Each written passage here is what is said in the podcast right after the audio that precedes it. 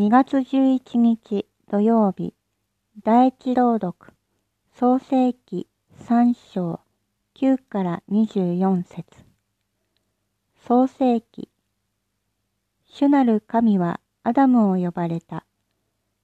どこにいるのか彼は答えた。あなたの足音が園の中に聞こえたので、恐ろしくなり隠れております。私は裸ですから。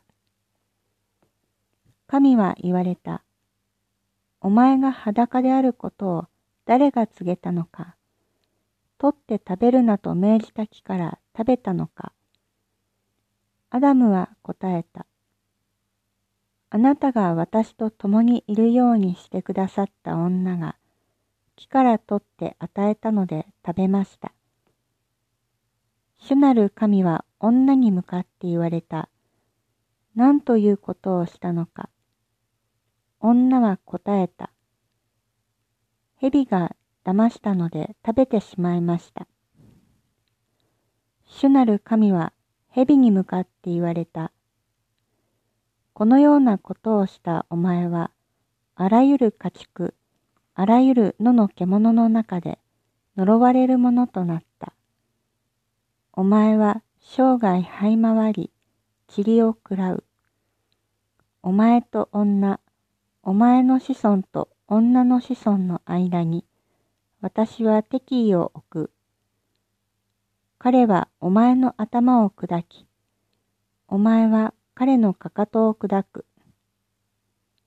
神は女に向かって言われた。お前のハラミの苦しみを大きなものにする。お前は苦しんで子を産む。お前は男を求め、彼はお前を支配する。神はアダムに向かって言われた。お前は女の声に従い、取って食べるなと命じた木から食べた。お前のゆえに土は呪われるものとなった。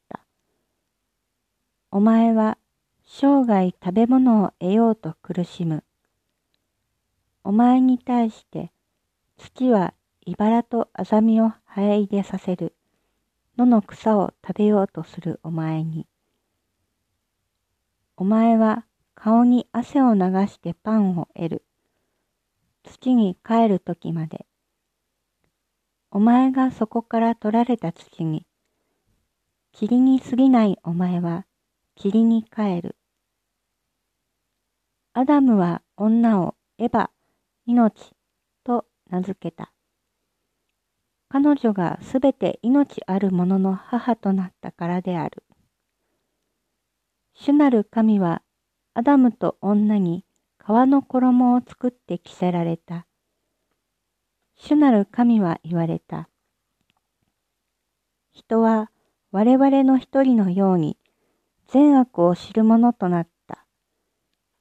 今は手を伸ばして命の木からも取って食べ、永遠に生きるものとなる恐れがある。主なる神は彼をエデンの園から追い出し、彼に自分がそこから取られた土を耕させることにされた。